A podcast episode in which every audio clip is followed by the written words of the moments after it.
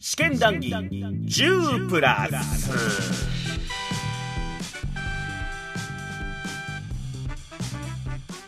はいどうも試験談義10プラス戸川浩介です。はい日暮らしの泣くコロニーを語る with ガバドンその第8回目。これはどうでしょうね。あの皆さんついてきてくださってるんでしょうかね。あのガバドンさんが、まあ、伝説的なアドベンチャーゲームである日暮らしの泣くコロニーを語る物語をしゃべるガバドン、うん、これは皆さんついてきてくださっているでしょうか。はい。今回は罪滅ぼし編ということになっております。えー、ガバドンさん的には一番思い入れのある話だそうでねちょっと熱がこもってて。まあいろいろとねあの新事実というか真実に向かってね物語は向かっておりますのでだんだん面白くはなってきておりますのでどうか聞いていただければと思っております僕はまた新事実を後出していただいたのでちょっともやっとしておりますそこもお楽しみにということで本編の方をどうぞ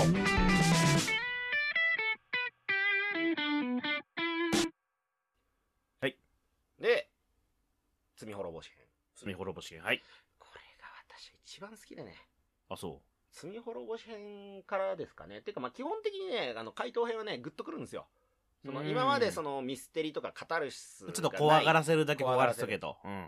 あの、回答編は人間心理とかどうしてこういうことになったのかっていうのを追っていくと、その頃にはもうキャラクターに感情移入だったり、好きだったり、うん。しかも2年3年目ですから。そうねそっちかしめはね。こっちからしてみれば、リアルタイムは、もう僕らの中にそれぞれのキャラがいるわけですよ。はいはいはい僕の心の中のひなみ沢村で歩き回ってるんですわ。怖いわあの、心の中にひなみ沢を置くなあか、飼ってる。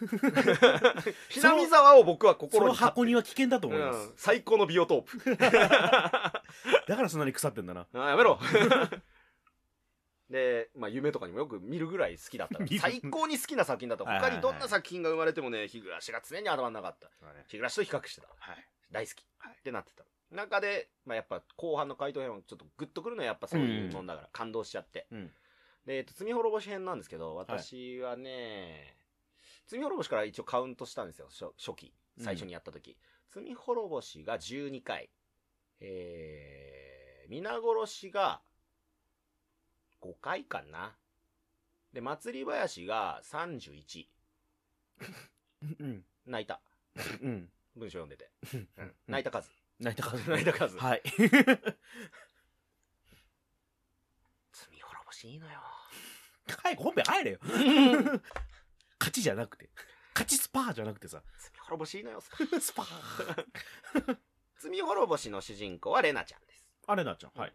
なかなか出てこなかったね。意外とゴミ拾い女。ゴミ拾い女。なんかヒロイン、性ヒロイン感を出してるけど、意外と絡んでこない。まあね、ここでまたやつが出てくるんですよ。皆さん覚えておられますかね？鉄平という男がいましたね。あらここではい。鉄平が女を作ってたって言ってましたね。はいその女につつもたせをやらせて鉄平は飯を食ってたんですね。したたかだねてっぺいすごいねそしてその、鉄平の次に選んだつつもたせのターゲットが、レナちゃんのお父さんだったんですね。なるほどねはいというのもですね、はいレナちゃんはですね、K1 の1年前に転校してきてるんですね。あ結構だから馴染めなかったからはい。ケイチ君も優しいしはい。ゴミ拾いんだったとはい。あと、また忘れてたことをですね、こんな遅くに出すんですけどね、はい鬼隠し編でレナが怖いって、なんか、なったって言ったじゃん。おはぎがどうとかって。はいはいその話の前にね、あの、大石さんから聞かされてたんですよ。はいあの、レナちゃんも転校生ですよって1年前。あ知ってるのねそう、転校生なんだと。うんえ、そうなんですねって。なんで転校してきたんですか？って。いや、前の学校でお社様が来る、お社様が来るって言いながら、あの、学校の窓ガラスを全部割って、その当時仲良くしてくれた男の子3人をバットでボボコボコにしたってウ。ィーや、ヤバ人間って。ガチにガチじゃんガチのやつだったんじゃん うん。っていうこと聞かされて、余計に怖がるっていうのがあったと。あはいはいはでいまあプレイヤーは知ってるわけね知ってるわけ。で、じゃあその、罪滅ぼしで何かっていうと、えー、まあ、つつもたせの件あるし、うんその、もともとレナ転校してくるときに、転校する前にお母さんが、はいお父さんじゃない別の男を好きになって逃げる。うんうんで、発狂。発狂っていうか、なんか、うわってなって、自暴自棄になった時に、ちょっと、その、仲良くしてたらしい、その男子高校生3人、男子中学生かな ?3 人からレイプしてされかけて、あの、応戦する形で、あの、ボコボコに。ついでにストレスのはげ口で、あの、ガラスが回って。ガラスもあって。その時にお社様の声を聞いたと。はいはいはいはい。ちょっと順番ぐちゃぐちゃになってるけど、もともとレナちゃんは、ひえーひなみ沢に住んでた、東京に転校した、東京でそういうこと起きた、帰ってお社様お社様言うから、うんあ、じゃあ、ひなみ沢戻った方がいいのかなと。はいはいはいはい。で、ひなみ沢の伝統として、村から出た者には、なんか罰を与えるみたいなあらそんなん風あったの？習があったと。はいはいはい。で、実際そうなってるレナがいるっていうことがありましたっていうのが、まあ、鬼隠しから、えー暇つぶしの間にちょくちょく出てたと。なるほど。うんやっぱりあの、お社様の存在感とかね、実在感をやっぱあったわけね。それを体現してたのがレナだから、レナが一番お社様の話に敏感なの。なるほど。だからそれで急にハイライトなくなる描写とか、目がね、はいはいはい。なったりとかして、どんどんどんどん圭一の不安を。なるほどうん。お社様のなんかこう実在感を象徴するキャラだったのうん。レナちゃんが。それがレナちゃんが今回主人公。主人公。で、毎回毎回オムニバスで展開してきました。この 1,、うん一章から6章まで、今はい6章。はい。やってきました。で、結局そういう状況。まあ、話を巻き戻すと、スタートが、レナの語りから始まるんですよね。ほうほうほう。いつもいるあのゴミ捨て場で、はいはい。レナと他の4人。さっき言った、さとこちゃん、リカちゃん、ミオン、ケイチ。ケイチ君。うん。4人に対してなんか、何があったか話すよっつって、うん始まるの。何何それって。お前真犯人か？みたいな始まり方するんですよ。はいはいはいはいはい。で、そしたらまあ、そういうつつもたせがあって、お父さんが騙されてかけただでさえお母さんから逃げられて辛い思いをして、うんお父さん塞ぎ込んでるのに、そんなことするやつ許せ女で、ないと。女で騙されてと。はい。で、それを一応偶然知ってしまうのよ。うん騙してやれや、おいっていうのを後ろで聞いちゃって、はいはいはいこいつら許さねえ、ぶっ殺してやると。はい。はいはい。まあ血の気がね、ありますからやっぱ男さんにボコボコにして、ね、もともと南沢戻ってきてるあの、ね。はいスター性があるんで。うんで、まあ、まあ、早い話が二人を、ちょっと、薩の害の方、その、てっぺいと、ん？てっぺいとリナって呼ばれる、その、はいつつもたせ女、はいはいはいはい。を、まあ、やっちゃうと。やっちゃう。最初リナに、こういうのもうやめてください。今ならもう警告ですよ。私知ってますからねっていうのを、ああそうなんだっつって油断したところ首絞められて殺されかけてるのを偶然ちょっと反抗したら殺しちゃった。は一人目。パワーあるな。たまたまなんだよ。でも手それも手。加減できねえんだろ、多分。で、二人、もう一人も二人も変わんねっていうか、これ、うん鉄平が次はお父さんに危害を加える。加えるかもしれないからね、そりゃて。か実際加えてたのよ。あ、そうその。つもたせ結婚の当日だったんだよね。はいそれがたまたはいはいま。だからもう家行って、リナいねえけど、おい、うちの女に手出したな、おいってやってるのを見かけて、次は金用意しとけって言ってるところを、あ、娘なんですけどちょっと来てくださいっつって殺して。あいつちょっとここの書類がですね、パーンみたいな。なるほどね。やったと。ジョン・ウィックだったと。うんということをはい2回、2人やりましたわ。私っていうのを友達に。に話してるのは、はい偶然そこに、なんか最近レナ調子悪いし、ゴミ捨て場いるらしいから行こうぜってケイチとかが言ってあー、はいはい順番的には。ははいい。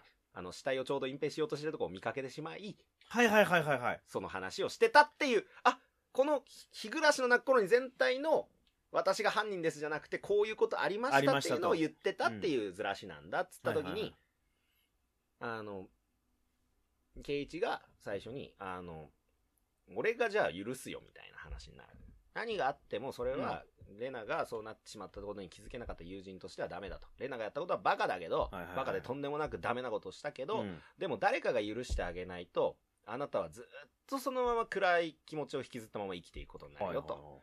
で、そんなのは友達として嫌だから、俺が共犯者になってやるよと。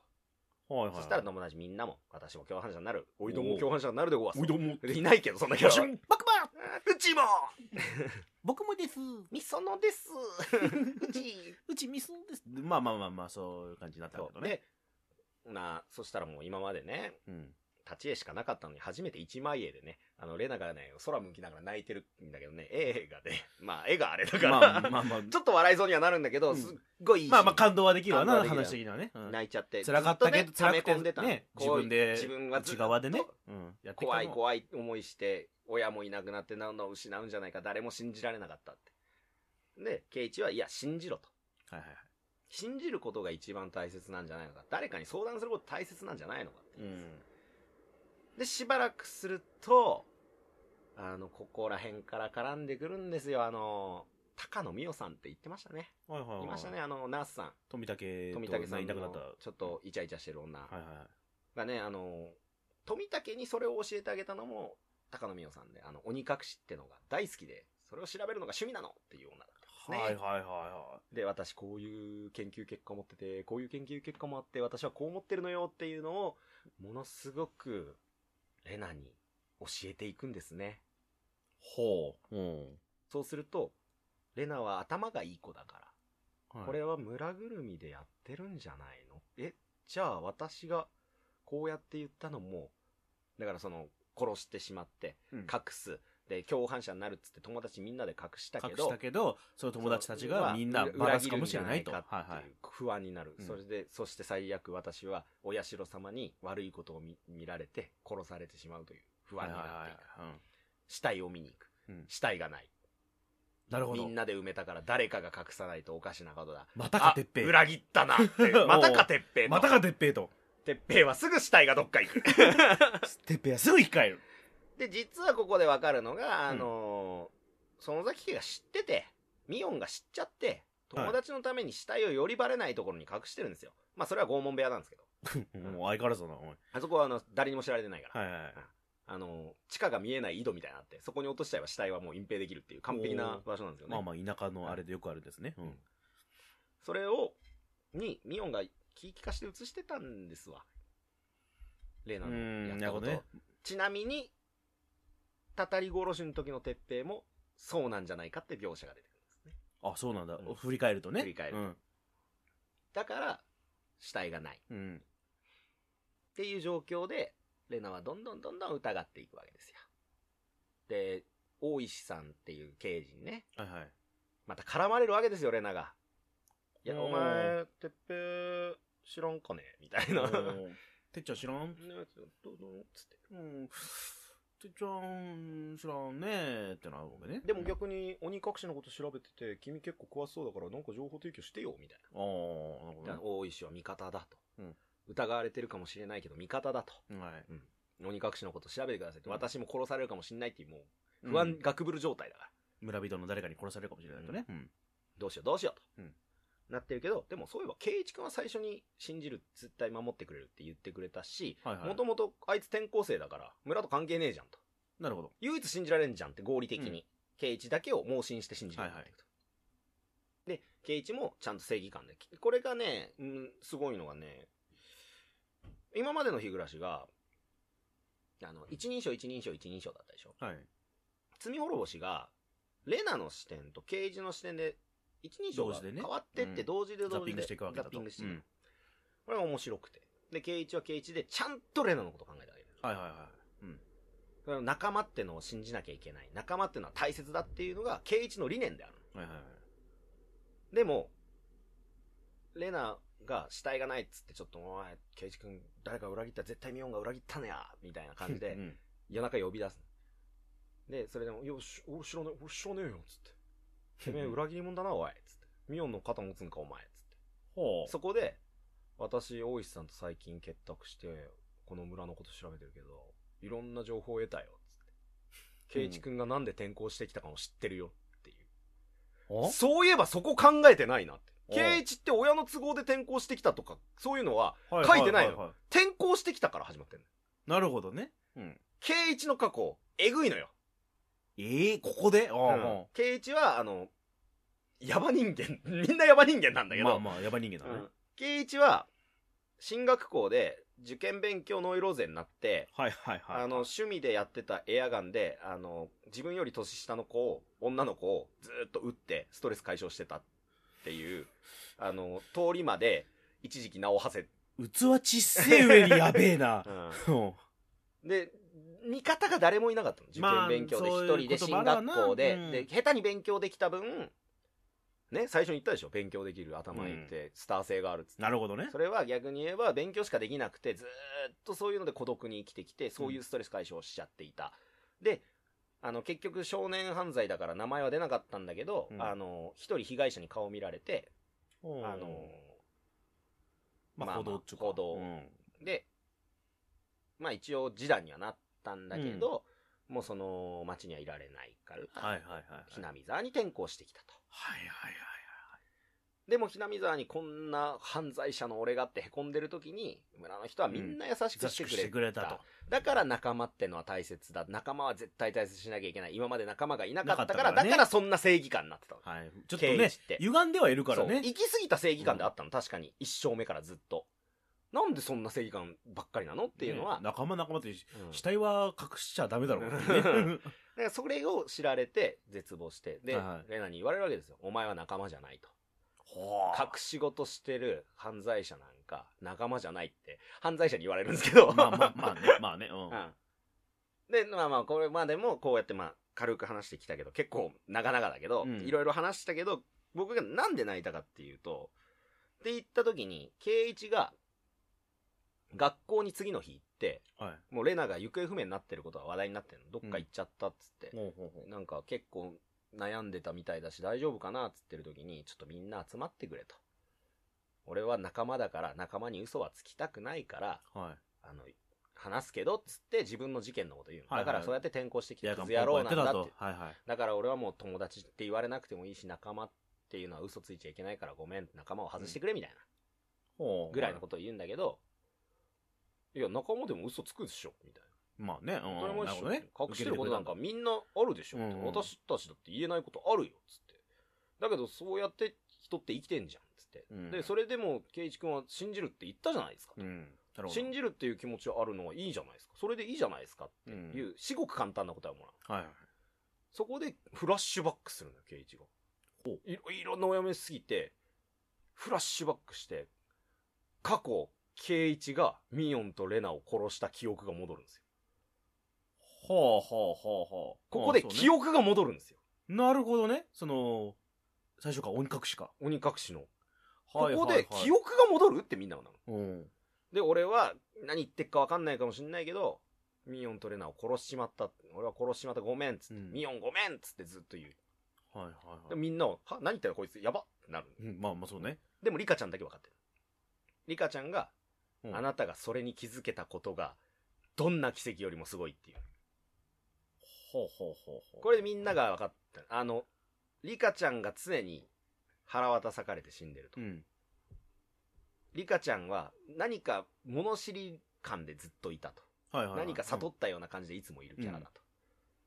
リカちゃんがループしてるんですうんなるほどねよ。う。ん。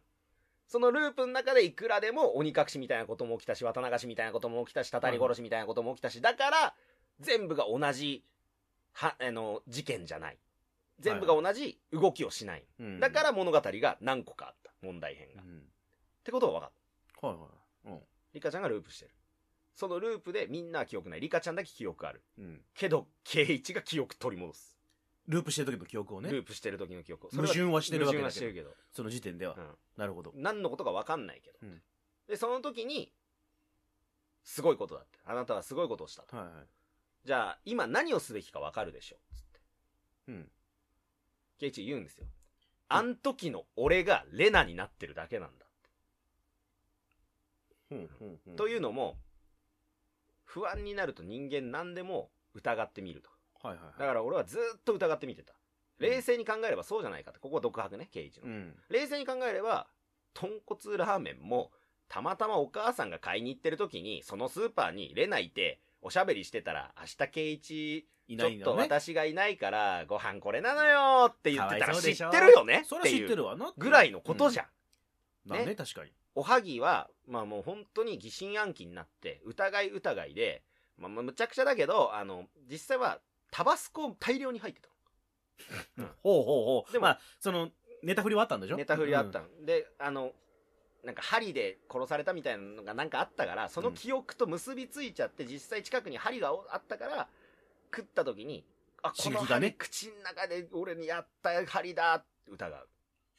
酸っぱさは。まあいやいやいや。まあまあまあ、だからそこ爪楊枝が入ってるぐらいがいいなとか。でもまあいやいや。わそかるりゃ俺だって思ったよ。あの、だってこの次言うやつ一番やばいからね。あの、注射器はただのマジックペンですから。最後にやってる注射、元気になってっていうのはもう注射器に見えたけど、うんあの、暗い中で見てたんだけど、実際は、あの、マッキーのペンみたいなのをポッて外して、書こうとした、そのポッて外したのが注射器で、なんかっていうのを、前日テレビで見てたりとかいう描写があって、そういうのでもう全部がそういうふうに受け止めるように、まあ混濁しちゃったわけだ混ね濁しちゃってたの。うんは混乱してたの。いはいはい。それと同じことが今、レナに起きてると。俺があの時やっちまったことの逆転現象をレナがやってると。うん。同じことが起こってると、はいはい。もうこんなに来てるから、うん。それはもう助けなきゃいけない。そして、なんとかしようっつって、でもレナがもう、ね、ケイチよりも行動力あるし、やばいやつだから。パワー強いしね。パワー強いから。あのー分校をジャックして、あの、爆弾を仕掛けてみんなで爆発して死ぬっつなん う。おい超展開、超展開。おうおうおうおうおう。でも、ケイイチがなんとか頑張って、ほあのーレナの心を取り戻すんですよ。うはいはいまあまあまあ。いろいろあってね。そう、疑心暗鬼になってたの。それは見てください。はいはい。まあ、だいぶその、ネタバレしたけど、あの、記憶取り戻すところは全部見てほしいね。あそう。うん、そこはいい。はいはいはい。本当に、ずーっとやってきて悶々としてたのが、ダムが決壊したかのように、もう、気持ちいいって、解決するわけだからねあ今までのモヤモヤが。もやもやも解決するし、何がダメだったか、はいはいはい。何がダメだったかっていうのを考えたら、ただ普通に生きて信じて、その、生活してりゃよかったの。だって疑わなくていいことを疑ってたわけだからね。疑ってただけだから。うん。それの繰り返しが重なってっていうだけだった。はいはいはい。それが被害を生んでた。はいはいはい。それを結局罪滅ぼし編で、それ罪滅ぼしってどういうことかっていうと、圭一の罪滅ぼしなんだよね。はいはいはい。そうね。鬼隠しでやっちまったこととやっちまか、ったことをうん、今までレのナを助けることによってまあうん。罪滅ぼしをすると。いうことね。で、まあ助けて。はい。まあでも言ってもそういう立てこもり事件を起こしてるんで、うん。レナさん、あのー沖宮の方に、まあまあ警部によって逮捕されて逮捕されると。連れてかれて。はい。で、まあその間にあの、村人全滅するんですけど、あおい！何なんだよ！あのー、たたり殺し編ではね、圭一君だけ生き延びま生き延びましたよ。はいはい。え今回、レナちゃんだけ生き延びて、生き残って全員死んで、うん大丈夫だよって抱きしめてくれた圭一君も、まだ友達でいてくれるって言ったみおんちゃんも、全部失いまして。それはなんでっていうのはあの理由っていうかまあ皆殺し編に続く。はい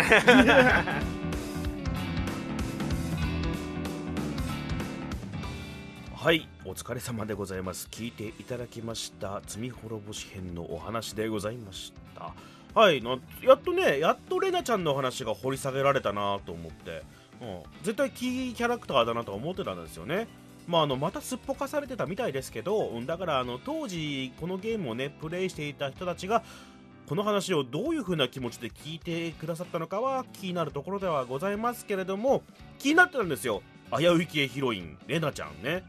確かに危うかった、まあ、それはでも逆境とか苦難とかが降りかかってそれをなんとか乗り越えようとしてなんかまあうまくいかなかったみたいな。だからね同情中かこう誰かが救ってあげなきゃいけなかった人だったんだなと、うん、だからねあの何回かあのゴミヒロインゴミヒロインで僕言ってます。でガバドンさんがさっぱり突っ込んでくれなかったからまあ言いますけどあのゴミ拾いとかけてるダジャレですからね。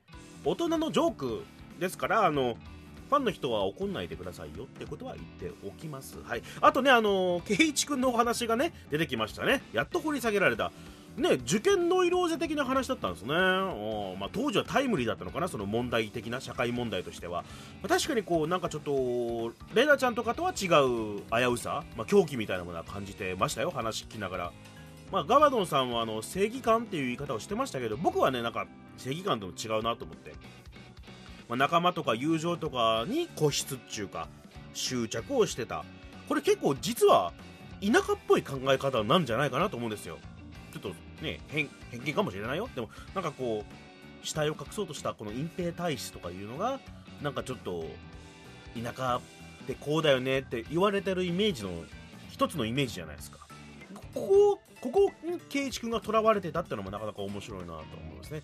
で、えー、な圭一君のバックボーンが見えてで登場人物のみんなのバックボーンが見えてきてやっとこう業みたいなものを受け入れてささらにそれを克服してはあまあなんとかこう事件が解決に向かいそうだな物語が解決に向かっていくんだなと思ったところで全滅エンドっていうのがまあなかなかこれパンチが効いてますよね。ループから脱却しました。やっとやっと新しい真実に向かうのかと思わせといて全員死ぬっていうね。